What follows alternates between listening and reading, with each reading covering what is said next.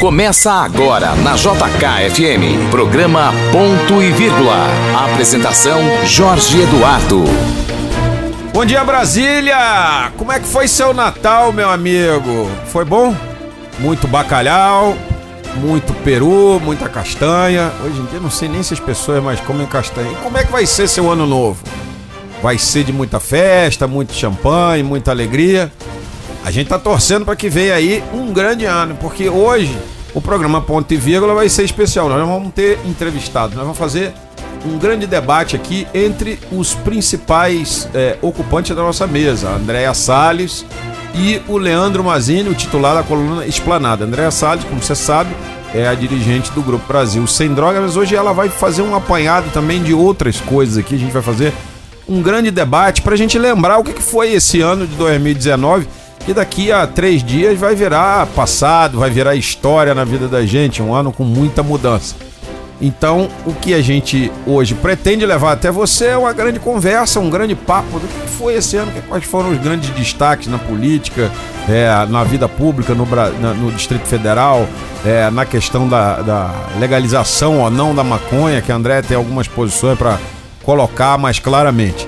A única ausência que a gente vai ter hoje é o Roberto Wagner. Esse antecipou as férias que o programa Ponto e Vírgula vai ter rapidinho no começo de janeiro. Nós não vamos fazer o programa no dia 5, mas voltamos normalmente no dia 12. Então, essa semana, você já sabe, vamos olhar e analisar o que foi o ano de 2019. Como você já sabe que vamos estar aqui nesse estúdio, eu, Jorge Eduardo Antunes, Leandro Mazini e Andréa Salles Estamos prontos para entrar no ar com o meu, o seu, o nosso programa Ponto e Vírgula. Na JK, ponto e vírgula. Ponto e vírgula. Ponto e vírgula. Entrevista. Pois é, gente, bom dia. Em primeiro lugar, bom dia, Mazine, bom dia, André. Tudo bem com vocês? Bom dia. Bom dia, Jorge. Bom dia, ouvinte.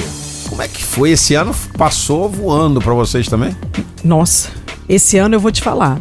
Esse ano foi o ano mais movimentado da história de drogas do país. É, leis, que, leis que estavam paradas há 13 anos andaram. É, regulamentações que estavam paradas na Anvisa há 13 anos andaram então eu digo que esse ano foi sem precedentes para essa questão das drogas. E na política, Mazine? Esse foi um ano Foi uma droga né? também. é, foi difícil, viu, Jorge? É uma droga diferente, né? É. Agora sim, é, muita coisa aconteceu. Quem diria, Bolsonaro, presidente da República, você esperava isso há dois, três anos atrás? Ninguém esperava. Não, acho que, que fenômeno. Dois, anos, não, eu, não esperava nem, eu não esperava nem seis meses antes. Agora, é, nós tivemos nas últimas eleições de 20, 25 anos para cá, desde a redemocratização, alguns fenômenos que chegaram perto ou, ou assustaram. Uhum. Você viu, Garotinho teve 15 milhões de votos, né? Era um governador do Rio e, pô, 15 milhões de votos não é pouca coisa. Não. Heloís Helena, né? Sempre aquela terceira via que ficou ali em Marina, Marina. Marina Silva. É Essas terceiras vias vinham assustando já há algum tempo, mostrando que o povo queria sair daquela polaridade PT-PSDB, que, que dominou o debate político nos últimos, nas últimas décadas. Nós tivemos o, o primeiro susto foi o Enéas, que com, com 10 segundos de TV, meu nome é Enéas, quando teve 5 milhões de votos, é lá em 89. Exatamente. Né? Então, assim, mas o povo cansou dessa, dessa polarização PT-PSDB e os dois dançaram o ano passado, porque apareceu um cara chamado Jair Bolsonaro, que estava quietinho na Câmara, ninguém dava bola para ele, falava em plenário vazio, entendeu? Todo mundo virava as costas para ele, mas estava se preparando e ninguém sabia. Então, assim, a coisa mudou muito na política esse ano. Acabou a, a figura do, do marqueteiro milionário. Né? Então é uma coisa é aí pra verdade. gente debater bem. Qual é a avaliação que vocês dois fazem do primeiro ano do governo Bolsonaro, né? Porque a gente tá aí nas, em vias de fechar aí esse primeiro ano da administração Bolsonaro. É, o que, que vocês acham? Um governo consistente? Foi um bom governo ou deixou a desejar em muita coisa? Por favor, André. Olha, eu, para a área de drogas, foi bom. Porque o que estava parado há 13 anos, a lei de drogas é de 2006. Uhum. Né? Então ela estava 13 anos sem andar para lugar nenhum. Tinha regulamentações a serem feitas, importante. É, e, e, e, ninguém fazia nada porque ninguém tinha. Todo mundo tinha muito receio de mexer com essa área, uhum. né? Porque essa área pode te trazer eleitor e te tirar eleitor. É verdade. Então, o que que acontece? ele mexeu nisso. Quer dizer, equipe, as equipes mexeram. É, no início do ano, teve a mudança da lei de drogas, que também era necessária, porque todo mundo sabe que quem tem um, um, um dependente químico em casa, é, já numa situação limite precisa internar, vai, corre para uma comunidade terapêutica. Todo mundo sabe das- que existe comunidade terapêutica. E a lei não previa a existência de comunidade terapêutica. Nisso, então, houve um avanço. E isso por quê? Porque já estava instituída a comunidade terapêutica como uma das formas de tratamento, uma das formas, só que era, era como se ela não existisse. Então, a nova lei de drogas incluiu as comunidades terapêuticas. Mas agora, no apagar das luzes do governo, deu uma liberada na maconha medicinal ou isso é mais um dos muitos equívocos dos nossos colegas jornalistas? É, pois é, eu tô cansado de brigar com jornalista por causa disso. Né? É difícil fazer eles entenderem. Às vezes eu acho que eles se fazem de burro para poder atrair o leitor. Porque não existe maconha medicinal. O Conselho Federal de Medicina soltou um, um- um decálogo onde o primeiro item é dizendo que não existe o termo maconha medicinal. Primeira coisa. Aí todo mundo vai e fica falando de maconha medicinal. O que a Anvisa fez, que eu considero outro avanço, é pegar essa mesma lei de 2006, que estava parada, o artigo 2 dela precisava regulamentar o uso de alguns medicamentos ligados à cannabis sativa, que é a planta que o pessoal Usa pra fumar. para fumar maconha. Mas assim, maconha é a droga. A cannabis é uma planta e como qualquer outra planta, ela tem a propriedade medicinal. E isso era previsto no artigo 2 da- dessa lei de drogas de 2006 e a Anvisa nada de regulamentar isso.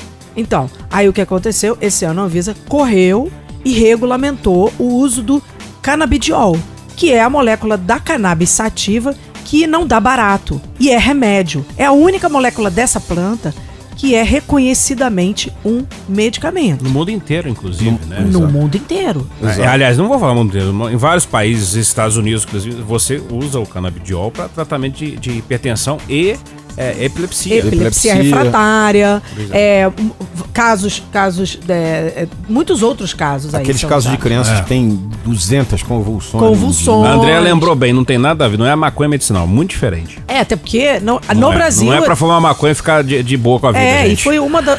Dentro, dentro dessa, dessa, dessa artigo 2, é, que foi regulamentado agora, tinha lá a previsão de plantio no Brasil para pesquisa, para é, outros usos medicinais sendo plantado no Brasil. Foi rejeitado. Ou seja, não pode plantar aqui. Não pode. E aí o que que acontece? Atenção, você que tá aí fazendo seu pezinho de maconha agora. Lá, na- lá no cantinho do é- banheiro, no fundo da cozinha, né? É, na achando estufa que você comprou. Achando que você é um cientista, É. você está em perigo. Não, não pode. Não pode plantar maconha. Mesmo o remédio, ele não pode ser fabricado no Brasil. Por quê? Porque para fabricar no Brasil precisava plantar. Uhum. Então o remédio tem que ser importado. Aquela empresa canadense que estava aí, então, tentando e botando altos anúncios, Não, não, de todo, conseguiu. não foi de todo ruim para ela, porque ela vai Ela pode- ela ela pode, pode importar, importar. o CBD. É. E ela tem, ela tem, é- é- eu acho que é o maior plantador hoje do mundo, se Uhum. não me engano. E ela, é, ela tem, tá certo que provavelmente a produção do CBD não seja o foco principal deles, mas eles vão ter um mercadinho aqui de CBD. Não é um mercadinho, né? É um mercado, é um mercado bastante significativo, Não. porque eh, eles, basicamente monopolistas. Não, né, olha, nisso. não é um mercado significativo. Não? É outra discussão que se teve. É, é, a- o, o número deve girar em torno de 10 mil famílias precisando desse remédio. Não é nada. Para o tamanho No Brasil mercado. inteiro. Pro ta- No Brasil inteiro. Mas de toda forma, pelo menos a gente vai ter essas 10 mil famílias bem Sim, atendidas. esse é o grande avanço dessa regulamentação da Anvisa que aconteceu no início do mês. Agora deixa eu te perguntar, e quando é que esse remédio vai pro SUS? Porque ele precisa ir pro SUS para ter não só a regulamentação da Anvisa, mas a, a- a distribuição, porque esse remédio ainda vai chegar caro. Né? Pois é, hoje, o que, que acontece? Qual é o procedimento? Hoje precisa primeiro regulamentar o remédio. Pronto, é o que acontece agora. E aí, os laboratórios vão dar entrada na Anvisa no pedido. Quando a Anvisa autorizar oficialmente remédio por remédio, porque os laboratórios têm que pedir remédio por remédio, que eles vão trazer para o Brasil. A Anvisa liberando, pode-se entrar com um pedido. Esses laboratórios entrar com um pedido no Conitec, que é o órgão do Ministério da Saúde, que avalia os remédios que vão para o SUS. É, paralelo a isso, a isso, existe um projeto de lei no Senado tramitando, ele é, é o 5158 de 2019, que é para que, é, exigir, é, garantir que esse remédio, os remédios à base do canabidiol sejam fornecidos pelo SUS. Esse é do senador Girão? Isso, é o, é o remédio do. o- é o projeto de Eduardo lei Girão. do senador Eduardo Girão, do Podemos do Ceará. Quer dizer, incrível, né, Mazine? Mas toda essa discussão que às vezes é meio cheia de preconceitos, meio cheia de. Ah, vamos ver se a gente convence a galera aqui que maconha é bom pra caramba, né? Se tem preconceito de um lado, tam- também tem excesso de liberalidade do outro. Toda essa questão que se arrastava aí uma década e meia quase é resolvida num governo que é olhado pra, pela maioria das pessoas, ou por boa parte, uma parcela significativa das pessoas, como um governo é, inflexível, excessivamente conservador. Isso surpreende Agora- um pouco, né? Surpreende, é, mas vamos pegar um detalhe. É, é, o, o debate sobre a aprovação do uso do canabidiol no Brasil, oficialmente, que aconteceu agora, surgiu no, a, a- a aprovação surgiu no governo conservador, de Exato. direita, mas o debate está vindo de anos. Isso. E nós, nos últimos quase 20 anos, nós tivemos um governo de centro-esquerda, com o pessoal mais progressista, liberal, E que não conseguiu e não chegar conseguiu chegar. É. Eu né? acho que. Eu acho que. Ou então foi tinham- um amadurecimento técnico. É, Eu acho que eles tinham um pouco de receio de Tinham. mexer. Tá? Tinham. De Eu botar tinha. digital, Eu acho que foi né? incompetência É, é, mesmo. é. Eu acho que foi incompetência. incompetência. Mas eu acho que houve um ma- amadurecimento técnico.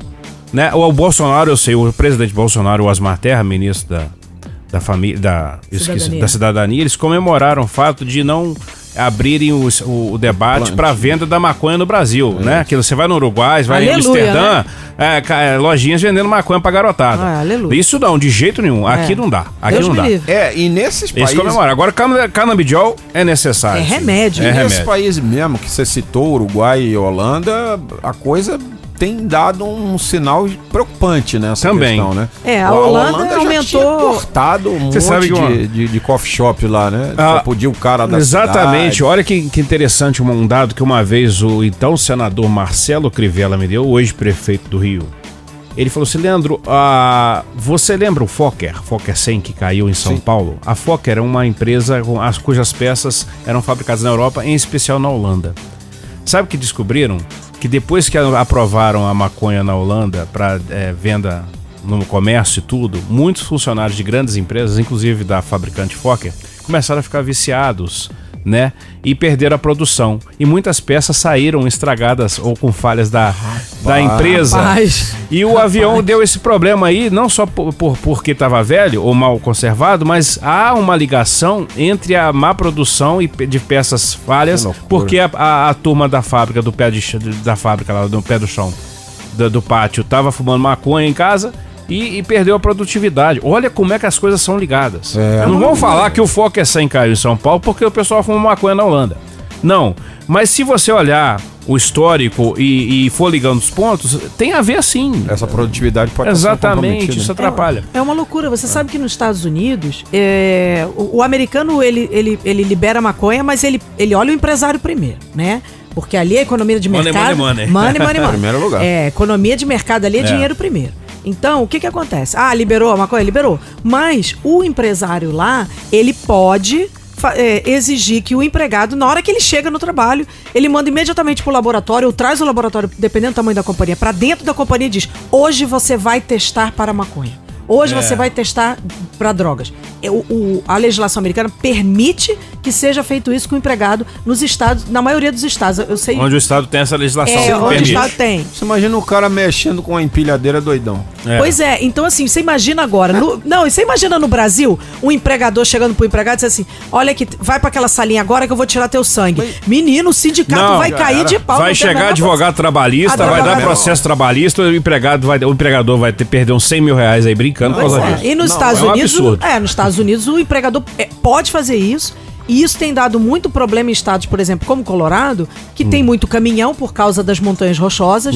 Então eles têm dificuldade de trem, essas coisas. Então tem muito, muito movimento de caminhão. Você imagina os caminhoneiros lá, lá no Colorado, tudo Na drogado. Larica. Onde é, é um Larica. estado que a gente tem que lembrar pro nosso ouvinte aqui da JKFM 102,7 que tá ouvindo o programa Ponto e Vírgula. A gente está fazendo uma repassada no ano de 2019, mas o estado do Colorado, nos Estados Unidos, onde a venda de maconha é liberada para usos gerais, não é só para Recreativo a partir de 21 anos. É, recreativo. Que coisa. É, é maluco. Mas é, você tá Eu, falando quando da eu questão... escuto esse tema recreativo, eu tenho vontade de No chorar. Brasil mas- isso não vai dar certo nunca. Nunca. Ó, vo- vocês estão falando da questão das drogas, vale a pena ressaltar é, o, o alto índice de é, apreensões de drogas no Brasil esse ano pela Sim. Polícia Federal, pela Receita Federal, no Porto de Santos. Olha, é, é, todo mês no Porto de Santos é uma, duas, três toneladas e nem sempre são noticiados. É. Então, assim, agora há um- uma Tá falha. aí. rotina, deixa de ir pro noticiário. Pois é, né? tudo bem que aí a, co- polícia comemora que aprendeu, mas há uma falha grave aí. Você tá prendendo uma, duas, três toneladas por mês no mesmo lugar? Pô, então de onde isso tá vindo, pra onde tá indo? Você não tá pegando a ponta, as pontas. E vai continuar aprendendo droga ali. E olha que passam, você aprende duas, deve estar passando dez É É, o. Brasil é meio do caminho, não é, tem jeito. pois é. Porque a gente mas tem um a polícia tá do trabalhando pra isso. É, eu sou uma. Eu, eu acho bem complicada essa coisa, curio- porque a nossa, nossa fronteira é enorme. O curioso é o seguinte, a gente realmente é um estado, perme... é um, é um estado nacional permeável, né? Porque a gente tem muita fronteira marinha, tem muita fronteira e, é, é, é, terrestre, tem fronteira, como o André lembrou, com países produtores de, de drogas como Peru.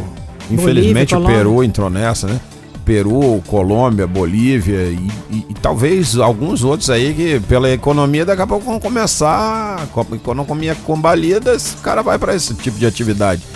Então a gente realmente tem um problema sério, a gente é um entreposto aqui. Agora, a gente ainda tem um problema sério de uso de droga aqui dentro do país, que não dá para negar, e a gente é só a gente andar pelo meio da rua, que a gente vai ver um monte de gente. Mas essa questão também tem. A gente acabar tangenciando na questão da segurança pública. E aí os números desse governo são bons. Porque Sim. caíram os homicídios no Caiu país. né? homicídio no Brasil inteiro, verdade. A gente já citou isso aqui em outros programas anteriores. Caiu 22% em relação, e isso até outubro, né? em É. relação a 2018. Há, há um sentimento ali de. Vamos falar assim: há uma política de combate dos governadores, uma política de uma polícia mais atuante nas ruas, mesmo violenta. Infelizmente, em muitos casos, isso tem que ser resolvido. Mas a bandidagem está mais receosa. Você coloca um presidente da república que fala que não tem vez para bandido agora e faz sinalzinho da arma.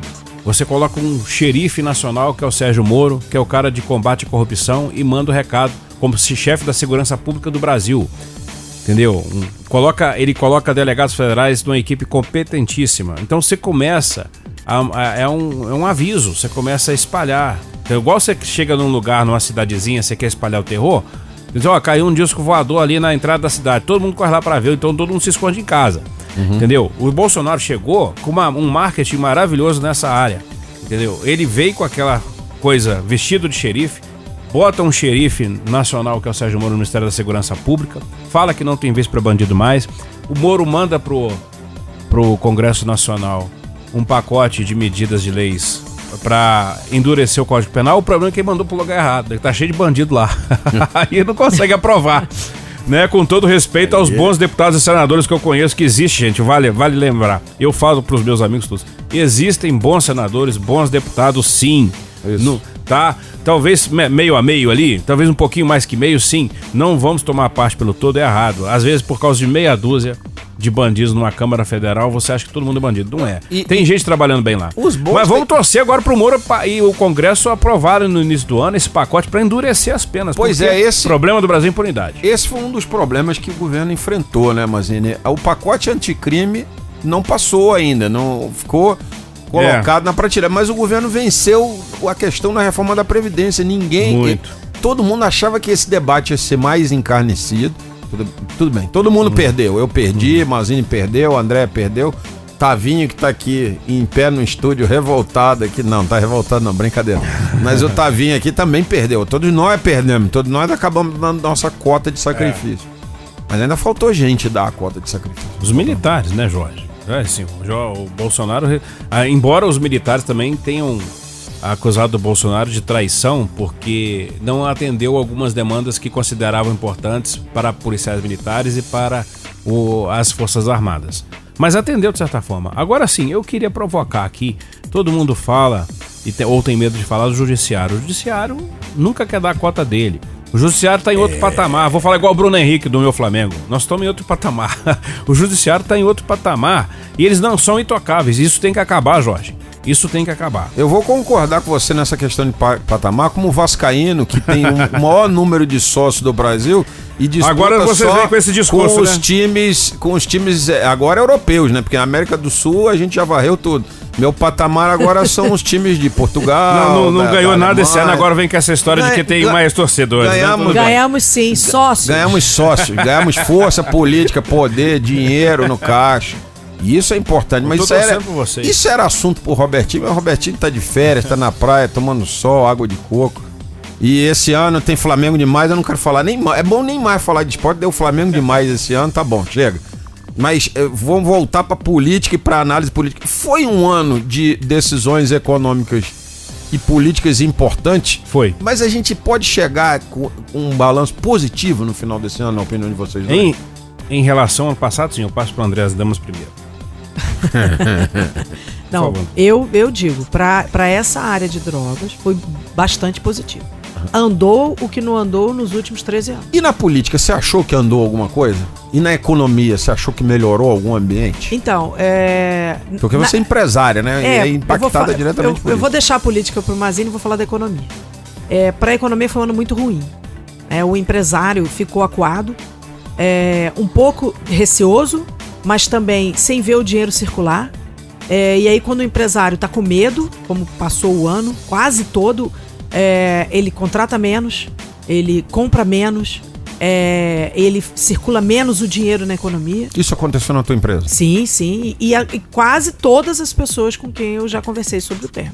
Mas e, e em termos de perspectiva para o próximo ano, o que, que se avizinha? Você acredita num ambiente econômico um pouco melhor? Então, aconteceu alguma coisa que eu mesma estou tentando entender agora, que é, em geral, o, nos anos, o ano gira bastante entre, entre o empresariado entre março é, e outubro e aí outubro começa a minguar para voltar para março.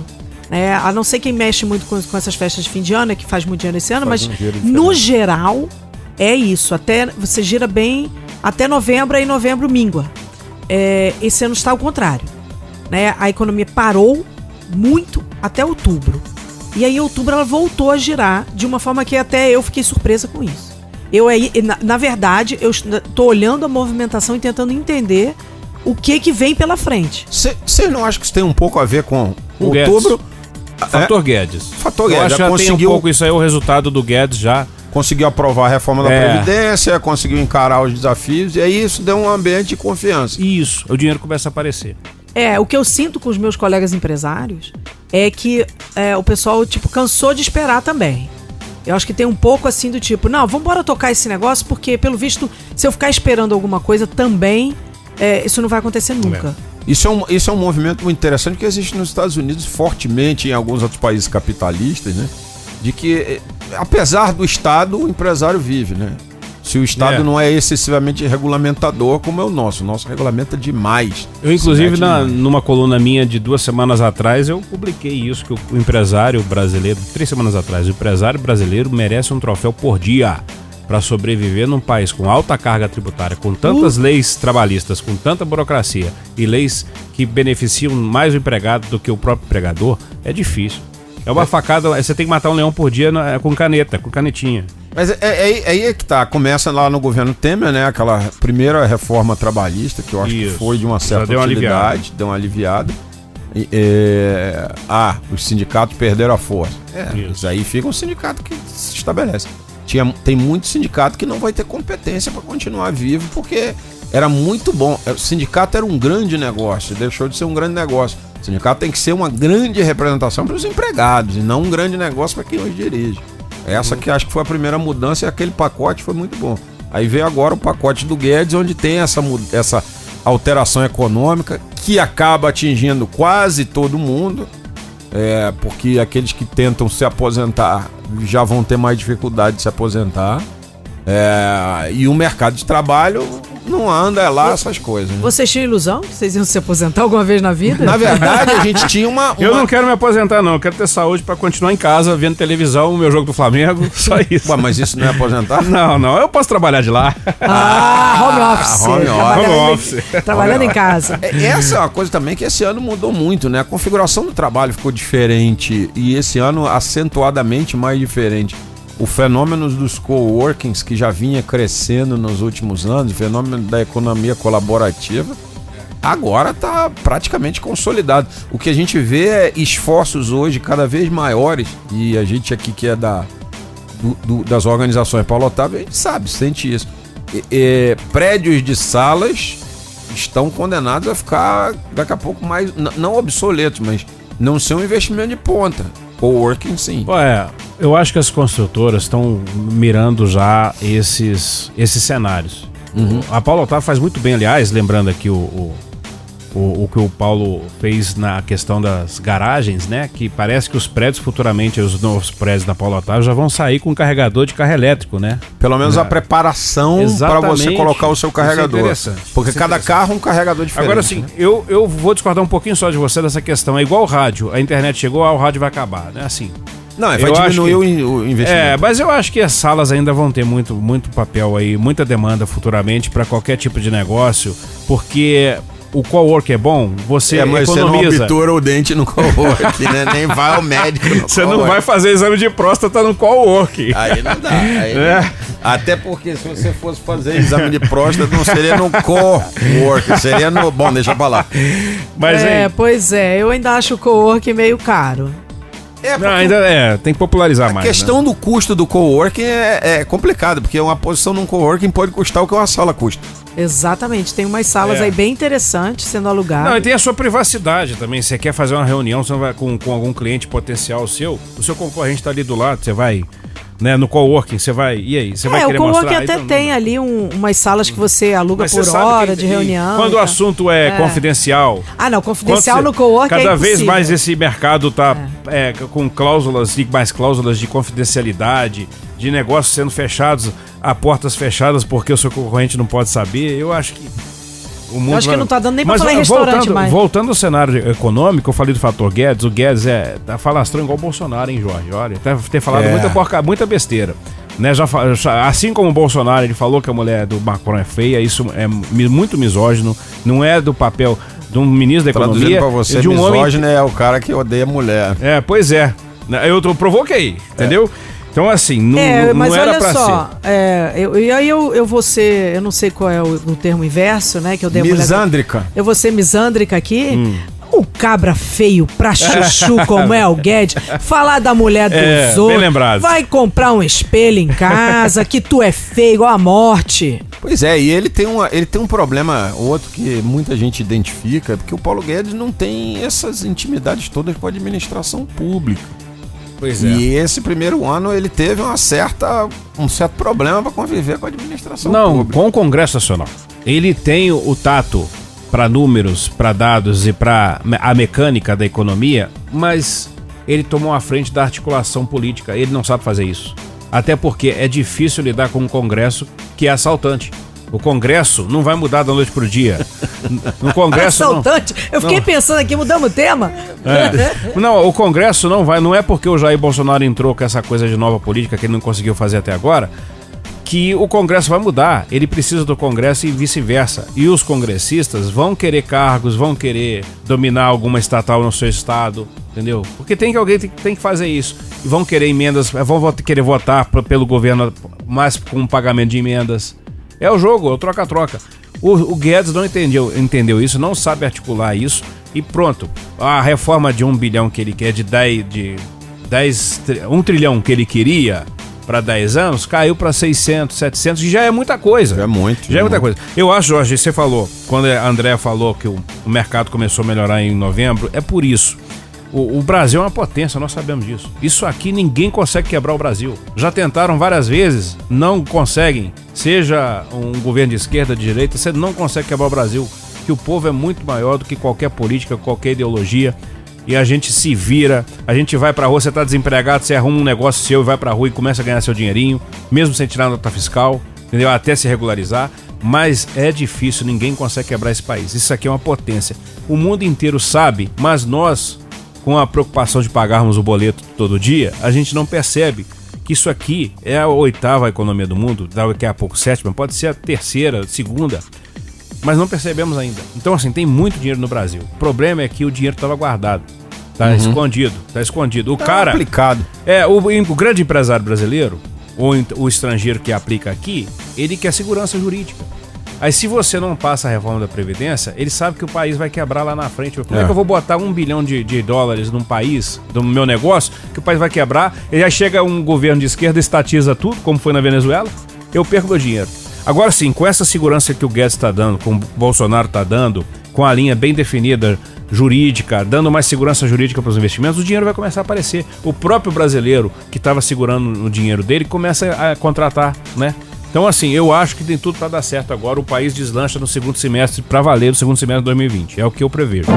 Programa Ponto e Vírgula JKFM. É isso aí, você tá ouvindo o nosso programa Ponto e Vírgula aqui pelo 102,7 da JKFM, a Rádio da Alegria, JKFM, que faz você curtir a vida cada vez melhor. Nós estamos aqui realizando o- uma análise do que foi esse, esse ano de 2019. Eu, Jorge Eduardo Antunes, Andréa Salles, a dirigente do Grupo Brasil Sem Drogas, e o Leandro Mazini, o titular da coluna Esplanada, que tá aí em mais de 50 jornais Amém. pelo país, bombando, bombando. E quem bombou esse ano é, no Brasil, o Mazini? Acho que foi o ministro Abraham Weintraub, Ah, eu ia falar da, o ministro da falta ou da educação, entendeu? da falta de educação. O ministro da falta de educação, porque o Weintraub, ele, ele- ele- primeiro foi a primeira baixa do governo, porque botaram aquele colombiano meio doido, né? O, Que era outro doido. Val, Ricardo é, Valdez? Vélez. Vélez. Velho. Vélez. Ninguém lembra dele, tá vendo? É. O Weintraub chegou e, é, E aí veio o dominou o Weintraub. pedaço. O Weintraub posou com, é, gravou videozinho de sombrinha dizendo que tava chovendo, Chovendo fake, fake news. news. É, distratou gente na internet. Foi horrível num Twitter, uma resposta que ele deu no Twitter pra uma menina. Uma né? menina. Falando da mãe da menina. Vê- Isso é ministro da Chama- educação? Chamando de égua. Teve É. uma pessoa do exterior que me ligou perguntando: é verdade que esse cara com guarda-chuva é teu ministro? Aí, de- te juro, deu vontade de dizer assim: não, é fake news. É fake news. É porque era justamente ele dizendo que tava, tava chovendo fake news. Assim, e, e o, o- o- o governo Bolsonaro tem nessa área um desafio imenso. A gente conheceu nos primeiros dias de dezembro o resultado da PISA, né? Que é a prova que avalia coisas básicas, né? Como linguagem e matemática, né? O cara sabe interpretar um texto e os resultados do Brasil é, no geral foram muito fracos. Quando você olha as escolas melhores, elas são quase que escolas finlandesas. Quando você olha as escolas, de um geral, um número coletivo no Brasil, é como se nós fôssemos um, um país de quinto mundo. É, evidentemente que isso não pode ser posto na conta do governo é, Bolsonaro. Ao mesmo tempo, a gente recebeu aqui, num dos programas desse ano, o Marcelo Hermes Lima, que é daquela Docente pela Liberdade, ele descascou aqui a qualidade das pesquisas universitárias no Brasil, diz que elas são muitas e de relevância zero no mundo. É, isso não tem uma relação é, com péssimas gestões anteriores. Inclusive, vamos lembrar que o ministro que estava aí dentro dessa coisa, de- dessa construção de, pro- de, de- de PISA muito ruim, era o seu Haddad, que poderia ter sido presidente da República. Lembrei dele aqui agora. É, é, isso aí não é uma construção muito ruim que houve do governo Dilma em diante e que a gente olha e pensa assim, como vai mudar se o cara é um Weintraub? É, O que, que vocês acham? Tá, esse é um ponto fraco do governo Bolsonaro? E outra, é, que negócio é esse agora de pegarem pra cultura gente que é terraplanista, o outro que acha que Terraplanista que ele acha que a Terra é plana, não é isso? Isso, e, e- e ao mesmo tempo ele disse o seguinte: o, o secretário nacional de cultura ele, ele disse que o sexo leva a, a droga que leva a não sei o que lá, que leva ao aborto. Ele, ele não- o rock é, É, que o- leva isso tudo. É verdade, o rock eu, leva eu o linkei isso sexo. tudo aqui. Essa pauta. Desculpa. É, não, o não, rock é que rock leva leva droga, não. O rock leva, Leva droga, droga. que leva ao sexo, Que leva a gravidez, que leva, que leva ao ao aborto. aborto. Isso tudo é coisa do diabo. E que o rock é coisa do, do- diabólica. Mas ele gosta de uma banda de rock, isso é que eu não entendi nada, mas tudo bem. É, voltando para a questão da educação, é, na minha área, que é a área de drogas, é, é fundamental você ter uma educação forte. Por quê? Você não pode permitir que a criança e o adolescente entre nas drogas. E qual é a forma de não fazer isso? Pois é, essa é a Pela pergunta. educação. que- essa é a pergunta que fica. Em vez de ficar é, é, discutindo blá blá blá, por que, que o ministro não apresentou ainda um projeto consistente de escolas de tempo integral no Brasil? Que eu acho que hoje seria aquela coisa que mais aproximaria a ocupação da grade diária de um jovem, de um adolescente no Brasil, de uma criança, de um jovem, de um adolescente. Foi a primeira medida da Islândia, que é referência no combate às drogas na infância e na adolescência no mundo. A primeira medida que eles tomaram há 10 anos, quando o programa deles iniciou, foi fazer programas de esporte, programas de música e programas é, de teatro no horário alternado da escola. Foi a primeira coisa feita para combater as drogas. É, e, e- e- e assim, isso é que a gente não vê acontecendo no Brasil. Vê o ministro discutindo fake news, chuva de fake news, né, Mazini? E, ó, eu, eu tô falando, eu elenquei aqui, antes do, do programa começar, foi uma coincidência, eu elenquei aqui os ministros polêmicos do governo Bolsonaro. O Weintraub? Ah, Entraub é um, né, que, que ele, é, ele é um ator. Ele, ele gosta de chamar atenção, né, e consegue, mas vira bobo. Fica, é chamado de bobo aí na- nos bastidores pelos colegas e pela imprensa, né. Falta muito ainda para ele provar que ele é um bom ministro da educação. Agora eu vou te contar. É, teve um- tivemos uma polêmica no início da Damares Alves falando que menino tem que vestir azul, menino tem que vestir rosa. Aí todo mundo criticou. Os homens começaram a sair de rosa no Brasil inteiro, só pra implicar. Foi um festival de azul com rosa. É. Agora. Focado, né? Não, agora É. de, nas últimas, no início de dezembro, nós tivemos dois patetas, que eu esqueci os nomes agora, eu pe- peço perdão ao, ao, ao ouvinte, que você citou um é. Um é o do presidente da Funarte, que falou que o, rock, o diabo é o pai do rock. Né? E, entre outras, em outras palavras. Né? E Só outro que é o ele gosta Fundação. de um grupo de rock, É, e o outro é o presidente da Fundação Palmares, um negro de família negra, falando que não existe racismo no Brasil.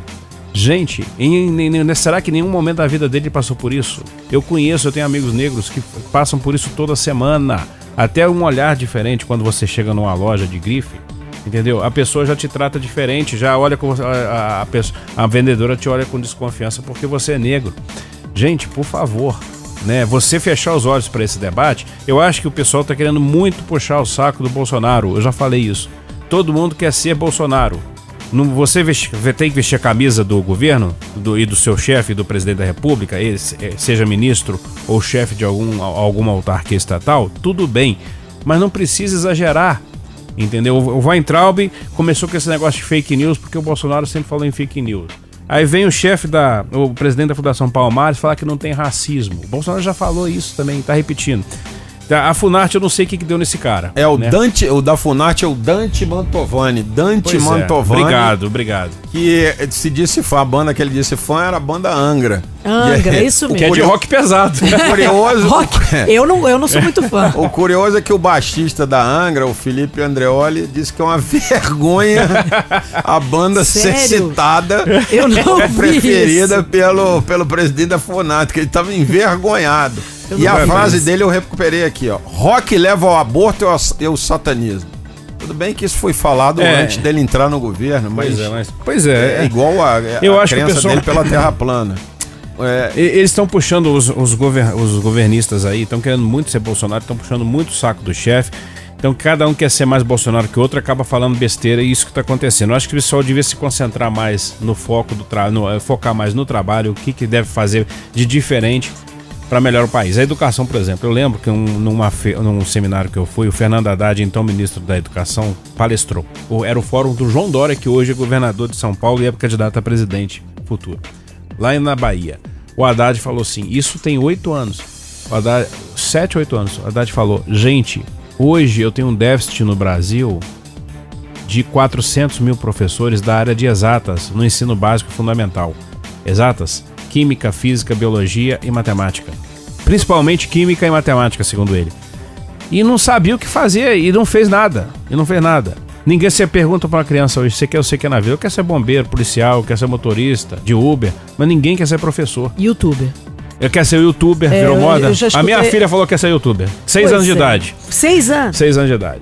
Então, assim, ninguém quer ser professor mais. Graças a Deus eu tenho um, um afilhado meu de batismo, no João Vitor lá de Muriaé, que é professor. E bom professor. Agora, assim, ninguém Toda mais quer família ser. É um em mil. É um toda- em mil. Toda família boa antigamente Queria um ser padre, professor. um médico, Bancário. um engenheiro, um, Bancário. um advogado, um do Banco do Brasil É. e uma pra ser professora. É, é isso. É, é- Acabou Normal, isso. normalista. Não, Normalista. Pelo menos. Mas fazer magistério, magistério. Isso lá, as famílias abastadas do passado, né? E aí, realmente, é uma desvalorização tremenda. O professor hoje, e, e- e não existe país evoluído que não tenha um desenvolvimento e um investimento nos professores. Agora, também não pode fazer, como o Marcelo Hermes aqui alertou, encher de cara fazendo artigo desimportante. É, é- é produção de artigo. Não é professor hoje, Jorge, do Brasil, professor ganha mal, não tem plano de carreira, ainda apanha de aluno e se for reclamar, ainda apanha do pai do aluno. Tá difícil, cara. Tá difícil. Quando não é baleado dentro da escola. É. Quando não é, não é- assassinado quando não é aluno. acertado com a cadeira pelo aluno. É. Então tá difícil, cara. Agora, saiu um dado no início de dezembro desse mês, preocupante, que o Brasil tinha piorado no índice internacional na prova aí. Na pro- PISA. Na PISA. Eu pensei assim, nós estamos formando peões, com todo respeito ao peão que é peão.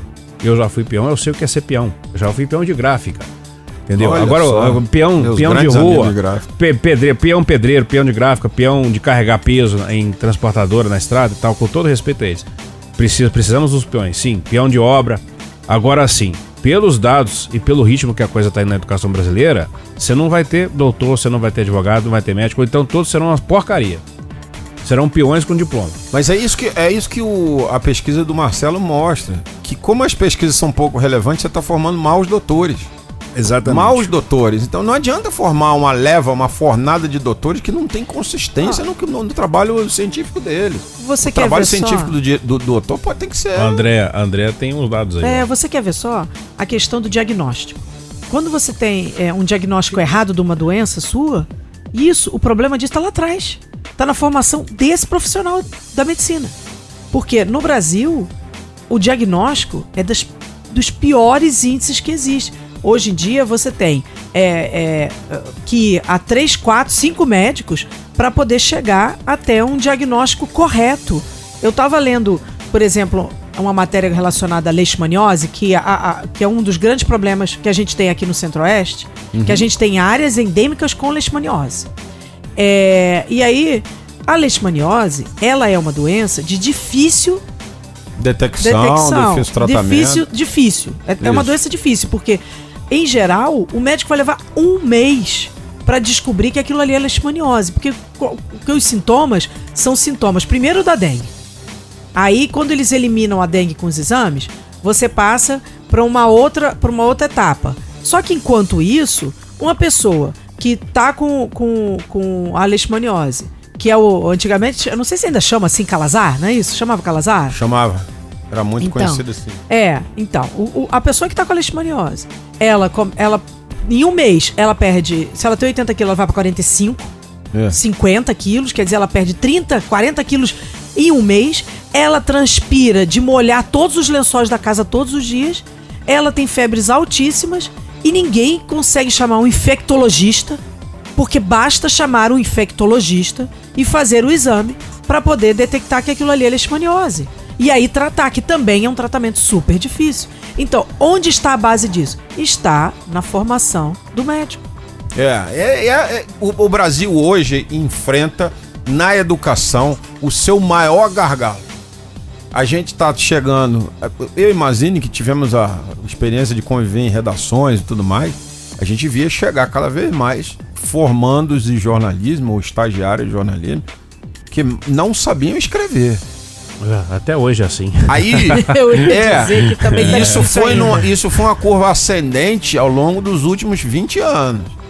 Aí, o que, que você encontra hoje? Qual é o quadro que você encontra hoje? Se você tem o cara que é acadêmico de jornalismo, que não sabe escrever, logicamente você vai encontrar o acadêmico de medicina que não sabe clinicar, É. o acadêmico de engenharia que não sabe calcular, O acadêmico de economia que não conhece a ciência econômica, ou seja, se a gente não parar esse processo nesse momento e não começar a investir numa educação firme e segura, já era. Essa década que passou, 2009 a 2019, foi. Perdemos ela inteira.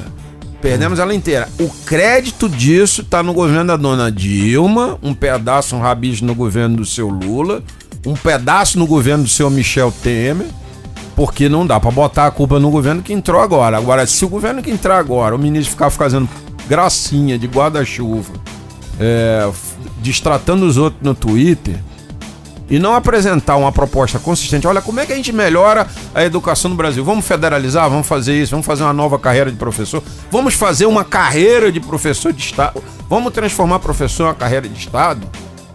Se a gente não tomar uma providência séria com essa categoria profissional, nós vamos produzir maus professores, vamos produzir maus alunos, vamos produzir gente mais analfabeta ainda.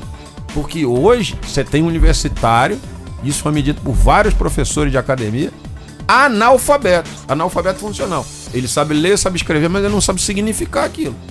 Então precisa mudar. Nessa área o governo uh, patinou. Se na segurança pública, como a gente viu, caiu homicídio, se conseguiu emplacar na economia a reforma da Previdência, que era altamente útil, o que ele deixou de fazer na educação, mais um ano perdido. E mais um ano perdido com o Ricardo Vélez, mais um ano perdido com o Abraham. Vai, ó, a história Acho que que, nós. o Weintraub, eles botaram o nome dele para se o cara souber falar o nome do ministro, É. bom, passa de ano, que é falar o nome do ministro com essa pronúncia é, é difícil. É preciso tomar conta disso. Sempre tem um Todo folclore. mundo, ah, eu não sei você, o que, que vocês acham? Todo mundo dá porrada na Damares, todo mundo dá pancada na Damares, aí diz isso, aquilo, aquilo outro. Ela, pra mim, fora aquela coletiva que ela não falou nada, mas que depois ela explicou porque que não tava É. falando nada, e aí vamos. Vamos botar a pe... vamos também dar pedrada no jornalista. O jornalista não tem paciência nenhuma com esse governo. As empresas a gente sabe por que, que não tem paciência. E eu vou dar o porquê. Porque o governo Bolsonaro cortou a torneira de muita empresa. Muita empresa não se sustenta comunicação. hoje. Uma empresa de comunicação. Então, jornais, rádios, televisões, muitas vezes tem esse ranço com o governo Bolsonaro, porque o din-din diminuiu. Sumiu. E eu falo, eu conto pra todo mundo. Agora, o jornalista, o jornalista tem ranço porque o Bolsonaro é do outro lado. Boa parte do jornalista. Tô mentindo, Mazini? Tô mentindo, André, que já teve carreira no jornalismo. Boa parte do jornalismo é de esquerda. Ponto. Fim. Sindicalizado de esquerda, centro-esquerda, ou então ideologia anarquista. E aí o cara fica com dificuldade Ah. de tolerar o outro lado. É, Peraí, vamos, é vamos devagar. É, Acontece Agora, sim, muitas vezes. Damares foi uma das que foi mais. É, o início do, do mandato aí da Damares foi o mais tenso. Né? Eu não tô, e, e- e foi o período anterior à história do, do Azul com Rosa, que foi aquele episódio que o pessoal trouxe um vídeo antigo dela, Da goiabeira. da goiabeira. Aquilo ali foi uma loucura, Foi. um E- e- absurdo. E, ó, aí de novo, vou meter a língua aqui agora. Vou cair de pau na própria imprensa e nas pessoas. Damares estava contando um, um episódio de violência sexual contra ela quando ela era criança. Violência sexual que custou a ela o útero. Você imagina ser violentada quando pequena e perder o útero por consequência das violências sexuais. Cometidas dentro de casa, como uma boa parte, a gente, esse mês de dezembro, recebeu o, o delegado Miguel Lucena aqui. E aí, como é abuso sexual de uma mulher de direita, pode sacanear ela. Chama ela de maluca, É, faz o que a isso. internet fez, o que, que as pessoas fizeram na internet com relação a esse episódio. Primeiro, resgatar um episódio antigo, nada a ver com o período de, de ministra. Né? E segundo, é, fazer chacota. Chacota de, de forma grotesca. É, né? Então, assim, feio. foi muito feio. Tirando esse episódio, eu, eu, eu acho que a questão do menina usa rosa e menino usa azul, que, que até eu achei até saudável a reação das pessoas na internet. Eu achei saudável, não achei nada de errado. Eu acho que as pessoas Não, boa. sim. naquela forma é, se- se, se manifestaram de forma é, correta. É, eu, eu entendo por que que ela falou é, aquilo, que ela estava falando era de, da questão de criança, né? É, de que você não sexualizar a- a- o comportamento da criança, quando ela fala é criança mesmo, mas é porque é, é, foi con- desconta de, é, foi fora do contexto aquilo ali, Uhum. né? Então aí realmente fora do contexto as pessoas podem falar o que quiser. Pois é, e- e assim, a gente fala de sexualização na infância como se ela fosse um fenômeno de agora. Tem que lembrar que o nosso saudoso Gugu Liberato, né? Que Deus o tenha e guarde, foi uma pessoa muito boa um lado, mas também metia lá na hora do almoço da família de domingo. No, A banheira do Nos Gugu. anos 90, a banheira do Gugu. Mas as moças eram maiores de idade, não? As moças eram maiores de idade, mas as crianças As estavam assistindo que em casa. assistiam não, né? Ah, mas é, lembrar que, lembrar que to- é, Faustão, Gugu, todo mundo botava a boquinha na garrafa. Você lembra da boquinha na garrafa? sim, anos 90, final dos anos 90. Tavinho tá passando mal aqui, Tavinho lembrando. tá. Eu lembro, pô.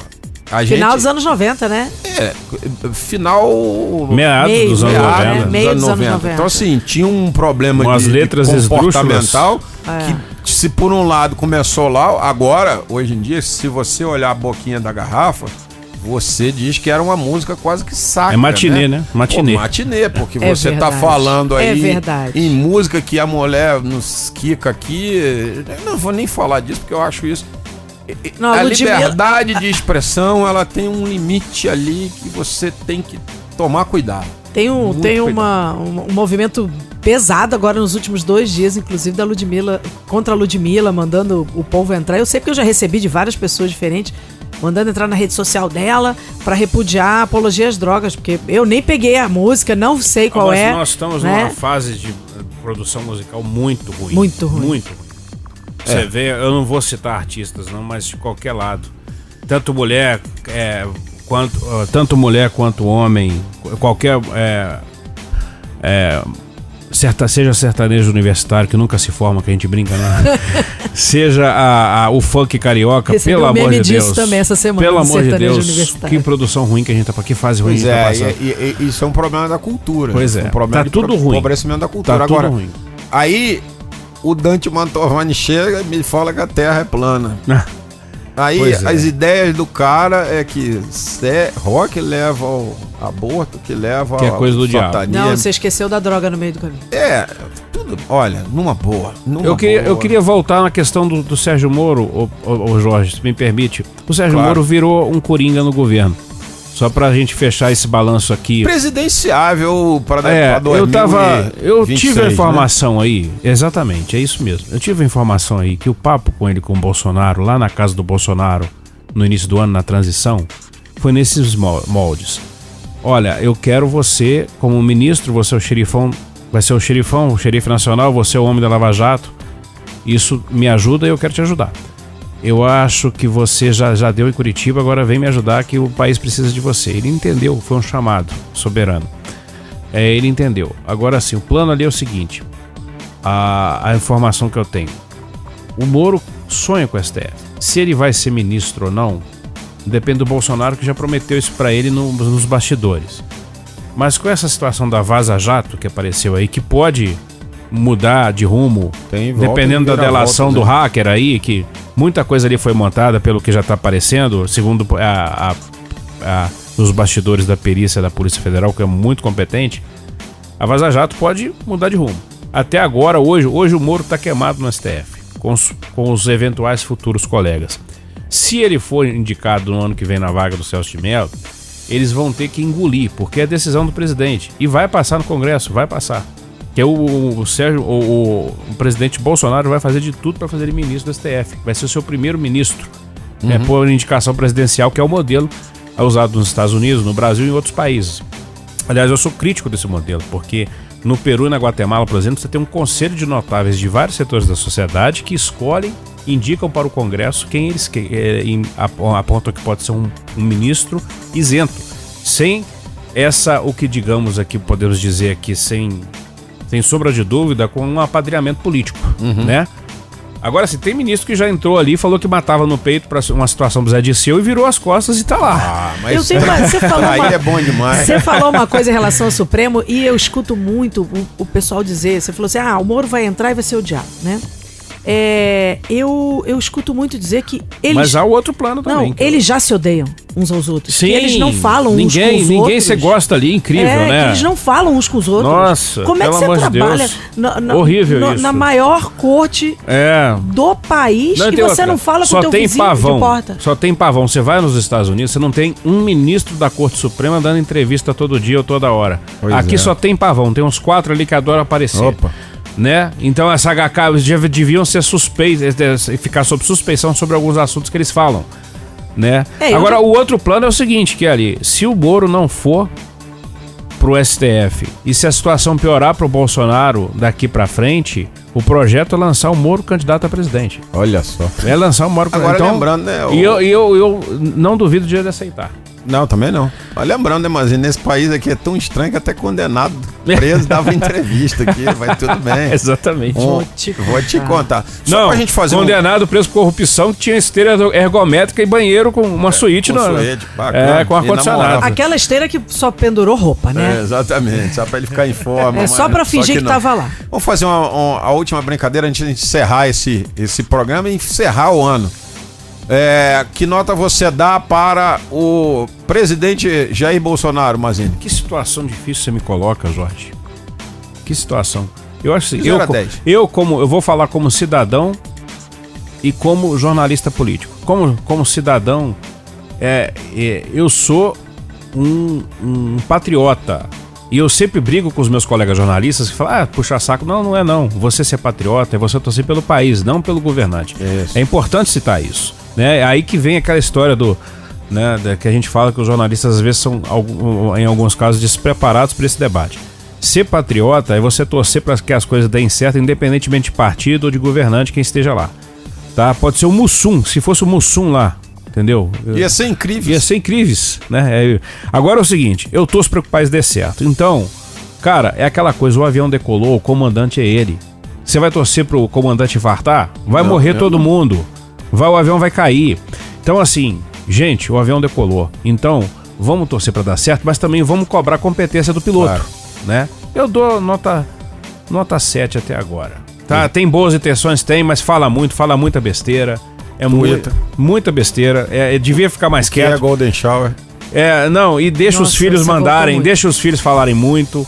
Tá, tá um pouco perdido ali, mas o rumo tá no caminho certo, ele tá acertando em muita coisa. Você, André, nota para Bolsonaro.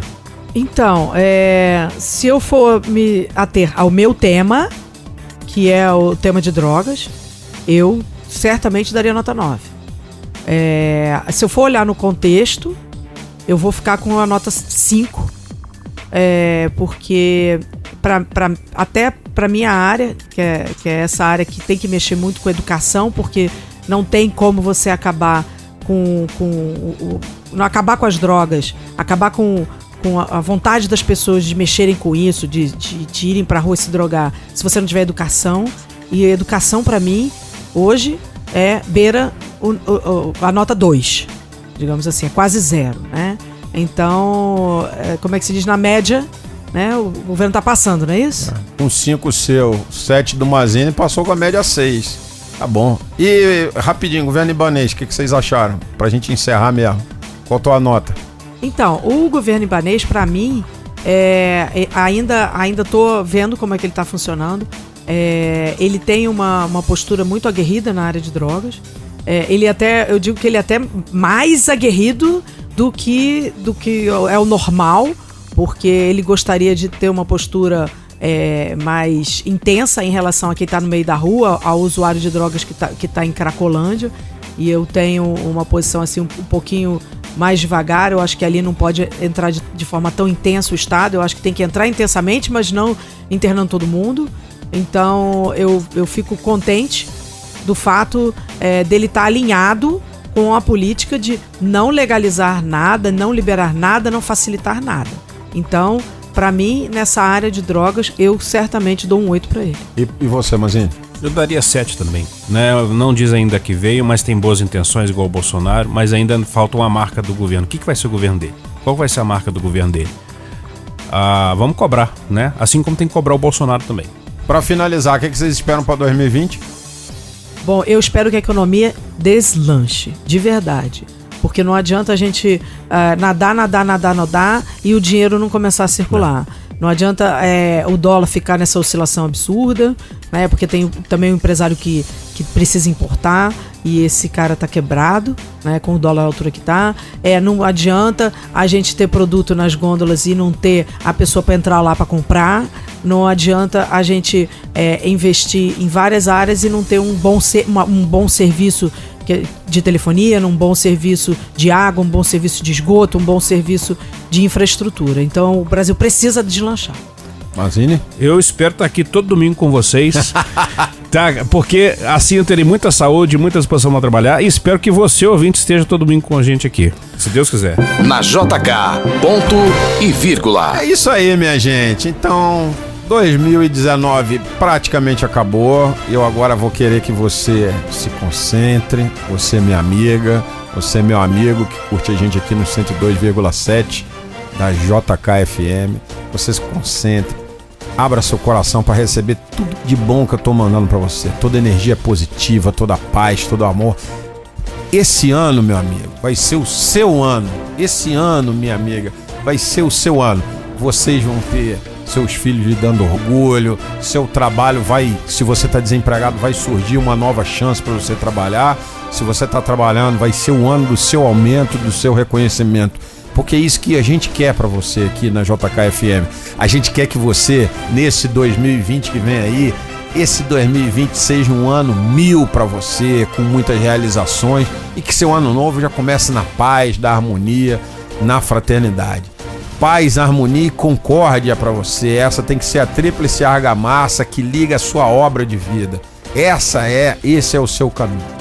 E como tá tudo justo e perfeito nessa cidade, como a gente vai deixar 2019 no passado, o programa Ponto e Vírgula vai ficando por aqui nesse ano. A gente vai voltar agora só no dia 12 de janeiro, a gente tira uma folguinha aí rápida no final de semana que vem, né? Ano novo, vai curtir uma ressaca prolongada. Aí, mas dia 12 de janeiro a gente está voltando aqui com mais entrevista, mais debate, com tudo. Se você quiser ouvir esse programa de novo para comparar as nossas avaliações, você vai encontrar ele no podcast aqui do nosso site da JKFM, jkfm.com.br. Também você encontra ele no Spotify, no Rádio Público, no Breaker e em todos os outros grandes publicadores da internet. Então, meu amigo, minha amiga, feliz ano novo para você, tudo de bom. Fique com Deus e saiba que aqui na JKFM a gente quer ver só a sua alegria. Tchau, Brasília. Até ano que vem. Você ouviu programa Ponto e Vírgula. De volta próximo domingo às 8 da manhã.